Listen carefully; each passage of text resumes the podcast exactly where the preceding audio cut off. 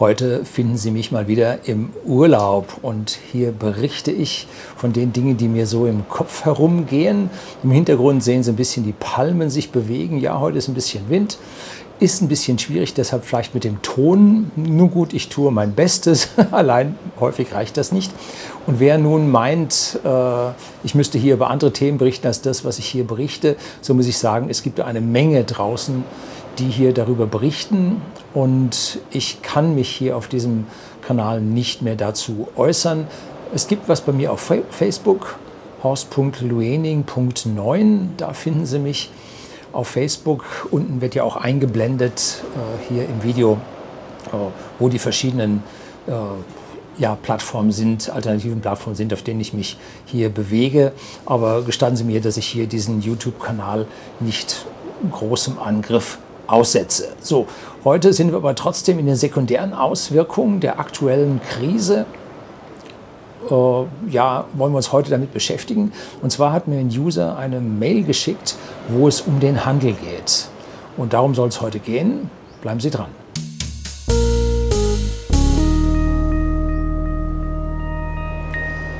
Guten Abend oder soll ich lieber sagen guten Nachmittag und herzlich willkommen im Unternehmerblog, kurz Unterblog genannt. Begleiten Sie mich auf meinem Lebensweg und lernen Sie die Geheimnisse der Gesellschaft und Wirtschaft kennen, die von Politik und Medien gerne verschwiegen werden.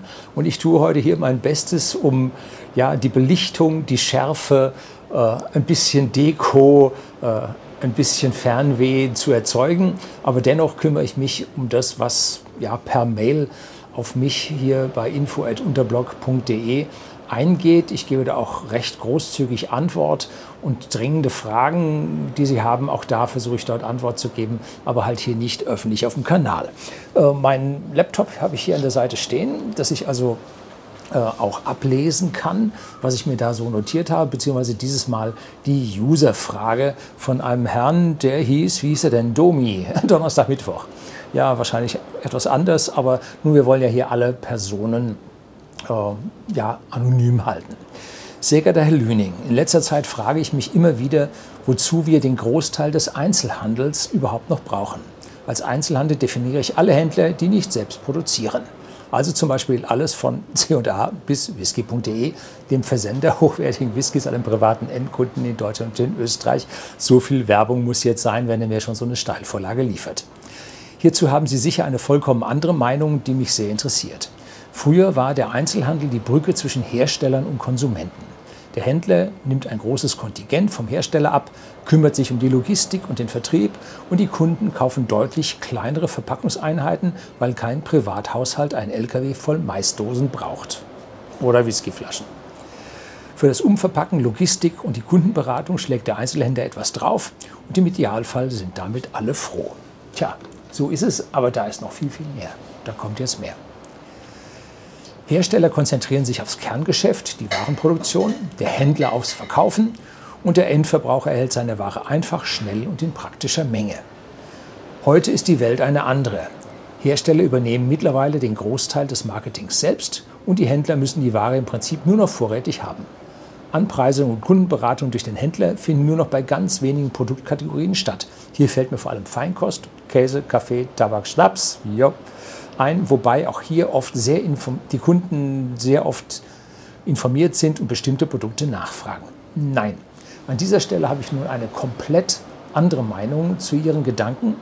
Das Marketing machen die Hersteller nicht selbst. Die sind ja tief in der Werbung verfangen.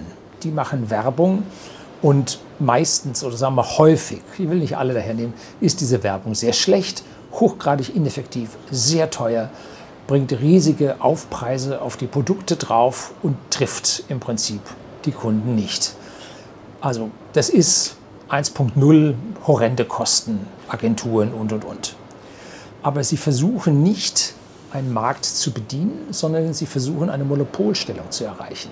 Denn das ist das, was ein einzelner Produzent von einer Ware versucht. Er versucht, eine Monopolstellung damit zu erreichen. Zum Beispiel die Automobilhersteller, die versuchen, markenreine Autohändler zu bekommen und entsprechend versuchen, Verträge mit denen abzuschließen. Ist gerichtlich schon mal verarztet worden, hat nicht immer so geklappt. Also mittlerweile gibt es auch Händler, die mehr als eine Marke vertreiben dürfen. Tesla mit seiner eigenen einzelnen Marke ohne private oder unabhängige Händler oder Apple mit seinen Apple Shops, wobei man Apple-Produkte auch bei unabhängigen äh, ja, Elektronikversendern dann findet. Der unabhängige Händler, so wie wir uns bei whisky.de sehen, erzeugt einen Markt. Das ist so wie im Mittelalter, wo sich Verkäufer und Käufer treffen können und ja, der Marktflecken, die Stadt, es gibt heutzutage noch Gemeinden, da steht auf dem Ortsschild drauf Markt. Sie hatten früher das Marktrecht, durften Markt abhalten und damit einen geschützten Raum für den Austausch von Waren bieten. Und genau dies tut der Händler im Internet. Der hat viele Kunden, die diesen Marktplatz betreten können, hat aber auch viele verschiedene Lieferanten, die ihre Waren für diesen Marktplatz zur Verfügung stellen. So haben wir bei whisky.de Flaschen von ja, so ziemlich allen Herstellern, nicht alle, dafür ist der Longtail viel zu lang, aber von allen großen Herstellern haben wir ein Angebot. Und bei den Kunden haben wir sie auch von dem Studenten bis rauf zum Milliardär, der auf Sylt hockt. Ne? So, also da ist die gesamte Palette an äh, Kunden und an Lieferanten da, die sich jetzt auf einem speziellen Markt treffen. Das ist das Wichtige an dieser Geschichte. Und deswegen ist dieser Händler nicht für immer da. Der muss da sein, um hier diese freie Auswahl und vor allem dann die gemeinsame Preisfindung zu machen. Wenn der Händler äh, ein Produkt sich nicht so gut verkaufen lässt, wie er es gerne hätte, äh, und er dann die Marge runternimmt und dann geht es immer noch nicht so richtig, aber der Lieferant will diese hohen Preise im Großhandel jetzt durchsetzen. Dann wird er dieses Produkt vom Markt nehmen, weil es im Prinzip keinen Sinn macht, weil es die Kosten und den Space im Lager halt äh, verwendet und für andere Produkte keine Luft lässt. Das heißt, hier findet eine Preisbildung statt, die auch rückwärts auf den Lieferanten einen Einfluss hat.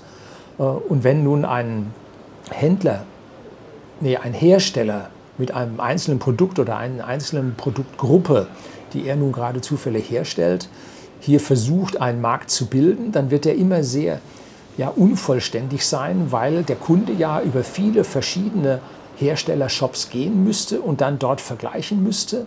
Und das kann er nicht. Das ist der Grund, warum hin und wieder versuchen Hersteller das zu tun, damit aber so gut wie nie Erfolg haben, weil sie einfach die ja, das Informationsbedürfnis des Kunden, des Interessenten nicht erfüllen können, weil der Vergleich mit anderen Produkten nicht da ist. Natürlich, der will der nicht. Ne? Soll man da im Prinzip übersetzt zum Mercedes-Händler gehen äh, und dort erwarten, einen BMW zu finden, dass man sich Probe setzen kann in beide? Nee, da muss man halt gehen, irgendwo anders hin und dann dort sich hinsetzen und gucken, äh, welcher ist bequemer. Dann ist man ein bisschen vergesslich und dann wirkt Werbung. Ähm, ein Markenaufbau, vielleicht doch und so. Und das ist also eine ganz, ganz schwierige Geschichte. Und deshalb sehe ich den Markt, den der Händler bildet, für extrem wichtig in der gesamten Konkurrenzbildung auf den Märkten an. So, dann geht es bei ihm weiter. Doch bei den meisten anderen Produkten erschließt sich mir nicht, wieso wir weiterhin Einzelhändler benötigen. Viele Hersteller gehen diesen Weg bereits und vertreiben ihre Ware selbst. Sie wissen aber nicht, wie viel davon vertrieben wird. Ne? Wir wissen das in unseren Bereichen entweder durch direkte Online-Versand oder durch Logistikplattformen wie das große A oder Otto oder mit eigenem Ladengeschäft. Da gibt es diese Pop-up-Stores und äh, diese Luxus-Accessoire-Shops. Ne? So, den Einzelhandel vor Ort braucht es aus meiner persönlichen Sicht tatsächlich, ich will nicht sagen nicht mehr, aber weitestgehend nicht mehr. Denn wir sind ja nicht so, dass wir permanent neue Produkte brauchen und permanent irgendwelche Dinge ausprobieren wollen, sondern wir haben einen Großteil unserer Geldausgabe, die konstant verläuft, wo wir uns nichts aussuchen, wo wir nicht auf täglicher Basis unterscheiden müssen, sondern wir haben unsere Produkte, die wir kaufen und dafür braucht es diesen stationären Handel eigentlich nicht mehr.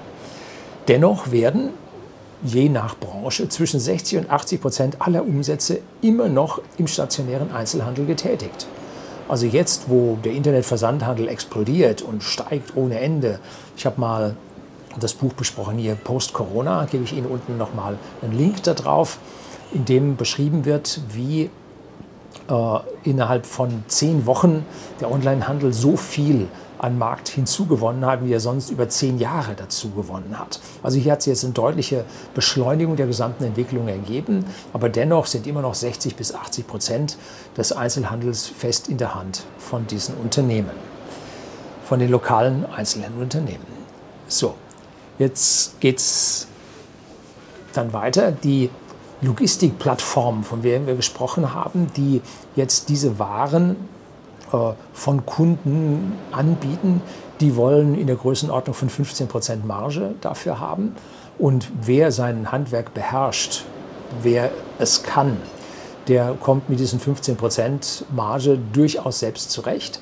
Und wer das nicht kann und jetzt auf solche Handelsplattformen ausweichen muss, weil er einfach das Know-how nicht hat, der wird mit diesen 15 Prozent Abfluss an Mitteln leben müssen, hat zusätzlich noch weitere Probleme. Hat er nun ein Produkt, was sich in Stückzahlen verkauft, 100, 200, 400, dann wird auf einmal die Plattform sagen, hm, dieses Produkt biete ich doch selber an und nimmt es dann dem kleinen Händler weg. So, das heißt, wer sich auf solche Plattformen einlässt, wie immer sie heißen, der begibt sich in den ja, totalen Wettbewerb mit allen, allen anderen, vor allem wenn es jetzt Produkte sind, die ihm nicht selber gehören. Das ist also ein reiner Händler ist, der nach Kunden sucht äh, für Produkte, die er irgendwoher zukauft. Ganz blöde Idee.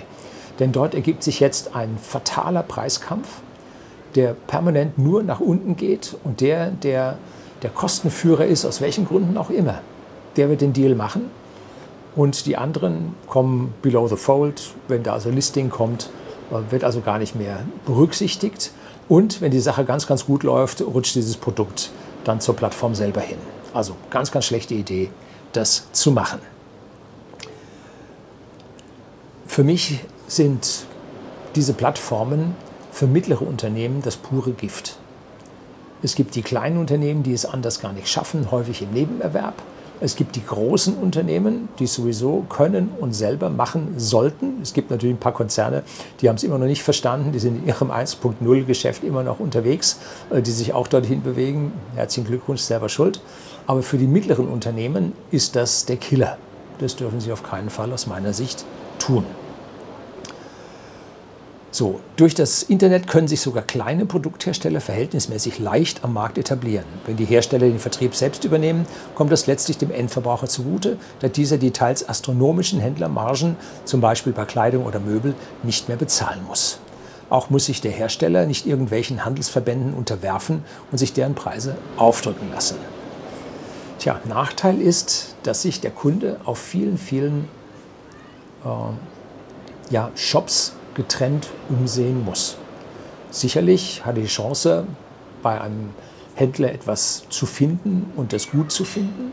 Aber wenn der Händler klein ist, sinkt die Wahrscheinlichkeit, dass er dort das findet, was er gerne hätte. Und deshalb kommt es dann sehr, sehr häufig zum, wie heißt es, Shop-Hopping. Job-Hopping, Shop-Hopping. Und mit diesem Shop-Hopping ähm, kommen wir dazu, dass man sehr, sehr viele Einmalkunden hat und sehr viel Geld ausgeben muss, um diese Einmalkunden zu bekommen. Auch keine einfache Lösung. So, für Supermärkte kann ich mir noch eine Zukunft vorstellen, aber wir haben auch gesehen, dass Dr. Oetker sich Flaschenpost einverleibt hat, vermutlich mit dem Ziel, den Lebensmitteleinzelhandel mittelfristig zu überspringen und die Kunden direkt zu Hause zu beliefern. Nun, das haben wir natürlich sehr stark betrachtet bei uns und haben auch in der entsprechenden Getränkezeit und so weiter wurde das alles genau diskutiert, zerlegt, kommentiert.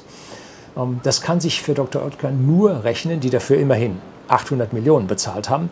Und äh, der Eigentümer vorher, das Startup, das hat es ja schließlich nicht gepackt. Ne?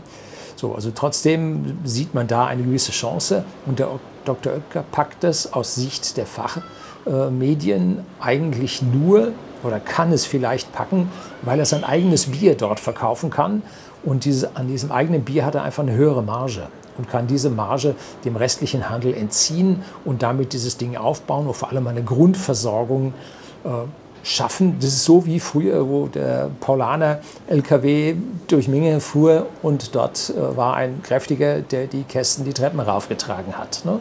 Das ist im Prinzip das moderne Flaschenpost, nur dass er jetzt noch ein paar Chips töten und ein paar andere Biersorten auch noch hat. Ne? So, dass das funktioniert, schwierige Geschichte. Anders sehe ich das beim Supermarkt, ganz im Gegensatz zu Ihnen. Ein Supermarkt sagt man immer, ja, wenn der einen beliefert, so im Online, dann wird er einem die faulige Ware liefern und einen schlechten Salat und, und, und, und, und. Nein, genau das wird er nicht tun. Weil einmal faul beliefert, der Typ ist sauer und du kriegst auf Google eine schlechte Bewertung. Also im Online-Belieferung muss sich der Supermarkt richtig anstrengen, dass er gute Ware liefert. Der kann im Prinzip äh, im stationären Bereich, kann der dann äh, am Ende des Tages, wenn einer noch ganz dringend irgendwas braucht, äh, so einen angedrückten Apfel auch noch verkaufen. Ne? Im Onlinehandel geht das nicht. So, also da sehe ich die Zukunft des Supermarkts als eine ganz, ganz andere Geschichte, dass der von den großen äh, Produktträgern, die da überall stehen, die nicht verderblich sind, dass er von denen auf jeden Fall sowieso befreit wird. Ich schleppe doch keine Waschmitteltrommel mit nach Hause. Was soll das? Ne? Brauche ich nicht. Ne? Oder irgendein ein Öl, ein Ketchup oder so, alles schwer, Zucker, Salz, das lass doch kommen. Ne? So. Ähm, das ist das. Aber wenn ich mir anschaue, wie günstig und zugänglich Logistikunternehmen mittlerweile sind, sehe ich für den gesamten Einzelhandel schwarz und ich würde es wohl auch nicht vermissen. An dieser Stelle haben wir uns ein Stück weit missverstanden oder Sie springen jetzt hier mit dem Gedanken ein Stück weit. Für mich findet Einzelhandel auch im Internet statt. Also auch der Internet-Einzelhändler ist ein Einzelhändler. Und Sie meinen jetzt den stationären Einzelhandel, äh, wo es dann schwierig wird, weil es überall Logistik gibt. Ja, und dieser stationäre Einzelhandel wird aus meiner Sicht in Zukunft weiter verlieren. Und die Fachhändler, die es noch gibt, können ihre Beratung weiterhin durchführen und mit Affiliate-Programmen daran verdienen. Hierfür ist der Held der Steine ein gutes Beispiel, der offen sagt, dass er mit Affiliate-Programmen deutlich mehr Geld einnimmt als mit seinem Ladengeschäft und daher den Laden mittlerweile die meiste Zeit geschlossen hat. So, für die kleinen im Marketplace mag das Sinn machen, wenn sie nun begnadete Marketeers sind. So wie man aber einen lukrativen Brocken im Markt hat, wird das mit dem Affiliate relativ schwierig. Ne? Wie gesagt, da werden dann die Plattformen übergriffig. Und natürlich kann man mit einem Affiliate-Programm Geld verdienen, aber man kann aus meiner persönlichen Sicht nicht ausreichend Geld damit verdienen, um eine gesamte Firma am Laufen zu halten. Einzelne Personen, ja. Zwei Personen mit Hilfen, ja. Aber dafür eine ganze Firma am Laufen halten zu können, das sehe ich an dieser Stelle nun nicht. Ähm, schwierig. Dafür sind die Affiliate-Margen einfach zu klein. Ich habe hier öfter mal Buchempfehlungen, äh, wo es hier ein paar Euro für gibt, oder jetzt meine T-Shirts, Hoodies und die Tasse, die Sie äh, bei Teespring finden, finden Sie den Link unten in der Beschreibung und auch, wenn Sie auf YouTube hier dabei sind, äh, direkt unter dem Video finden Sie die Hoodies und T-Shirts und Tassen eingeblendet. Äh, da kann man äh, ein paar Euros machen. Allerdings äh, habe ich Ihnen ja erzählt beim letzten Video, dass diese Margen ich dort sehr, sehr klein eingestellt habe, weil es mir hier nicht darum geht, da was zu verdienen, sondern im Prinzip die Message hier raus an den Mann zu bringen. Tja, wie sehen Sie das? Welche Zukunft sehen Sie für eine Branche, die ständig jammert, wie schlecht es hier gehe, aber nichts tut, um etwas daran zu ändern? Vielleicht dient die das als Inspiration für ein neues Video. Ja, genau das hat es getan. Und hier kann ich nur sagen, die Klage ist der Gruß des Kaufmanns. Und man muss lernen zu klagen, ohne zu leiden. Also das Jammern gehört hier zum Geschäft. Allerdings die verstärkten Insolvenzen, die wir jetzt sehen, die Geschäftsschließungen in den Innenstädten, die ja durch staatliche Maßnahmen verursacht wurden, alle die äh, sind real und damit ist die Klage hier an der Stelle durchaus berechtigt. Aber man hat Jahre, Jahre, Jahre darüber äh, über das Neuland, über das Internet gelächelt, hat das als nicht zutreffend für sich selber empfunden und steht jetzt an dieser Stelle da und weiß nicht, was man tun soll. Also schwierige Geschichte. Und das ist ja nicht neu. Als ich jung war, musste ich öfter mit der Einkaufstasche zum Tante-Emma-Laden gehen, der, ich sage mal, 100 Meter weg war. Blöder war, ging so runter, zum Schluss muss man so wieder rauf. Und da haben wir dann die Dinge des täglichen Bedarfs eingekauft. bis dann in unserem Ort, ja, ein Dorf, ein Supermarkt aufgemacht wurde und dann, der war links weiter weg, da fuhr man dann auf dem Rückweg von der Arbeit mit dem Auto vorbei und hat dann dort kräftig eingeladen. Und dann war dieser Tante Ennemer Laden dann auch irgendwann Geschichte. Die alte Dame hat das noch so lange gemacht, bis sie selber reif für die Rente war, dann hat sie aufgehört. Und so sehe ich das bei vielen Einzelhändlern im Moment auch, dass sie im Prinzip weitermachen, solange es sich für sie gerade noch rentiert. Und dann werden sie dann auch in Rente gehen und der Laden bleibt dann für alles mögliche andere offen, für Shisha-Bars, für äh, Mobilfunkläden und suchen sich was aus, was man heutzutage so in den Innenstädten findet. Tja, das soll es gewesen sein. Anregungen für Sie, darüber nachzudenken. Herzlichen Dank fürs Zuschauen.